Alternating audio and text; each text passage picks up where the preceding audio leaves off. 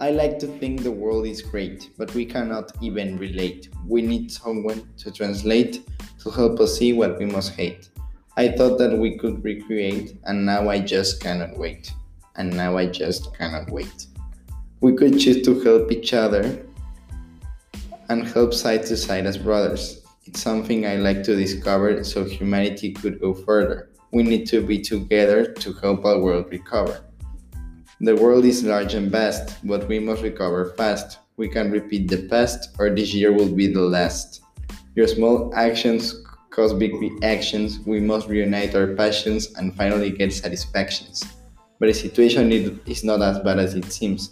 You must continue following your dreams. Get your class in Microsoft Teams and enjoy what you can with high Team.